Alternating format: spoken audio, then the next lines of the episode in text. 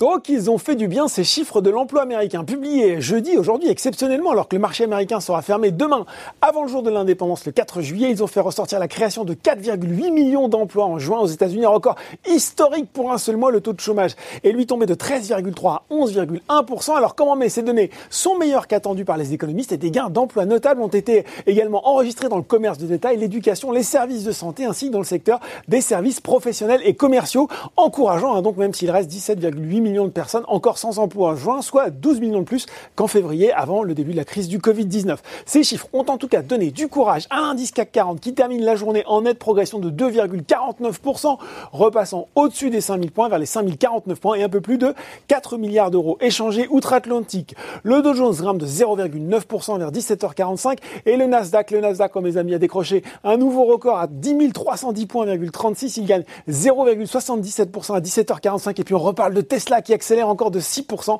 grâce à 92 000 véhicules livrés au deuxième trimestre, un chiffre meilleur que prévu.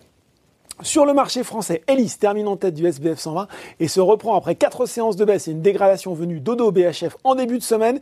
Derrière l'équipementier auto Valeo passe également la seconde et ça redémarre pour Renault. Les financières dominent les progressions sur le CAC 40 avec BNP Paribas et Société Générale. Séance solide aussi pour le géant de l'acier ArcelorMittal qui grimpe de 5%, ce qui porte sa progression à près de 24% depuis trois mois. Pas grand chose et c'est bien normal dans le rouge aujourd'hui. Bon, il y a quand même Target, hein, un nouveau euh, plus fort repli du SBF 120. Valourec aussi est à la peine troisième séance de repli pour le spécialiste euh, des tubes sans soudure qui cède désormais plus de 10% sur les cinq dernières séances. Virbac et Mercialis se replient également, mais dans de faibles proportions, moins 1,68% et moins 1,03%. Enfin, sur le CAC 40, seule une valeur est dans le rouge, Capgemini, mais de très peu, moins 0,10%. Voilà, c'est tout pour ce soir. Maintenant, n'oublie pas, tout le reste de l'actu éco et finance est toujours sur Boursorama.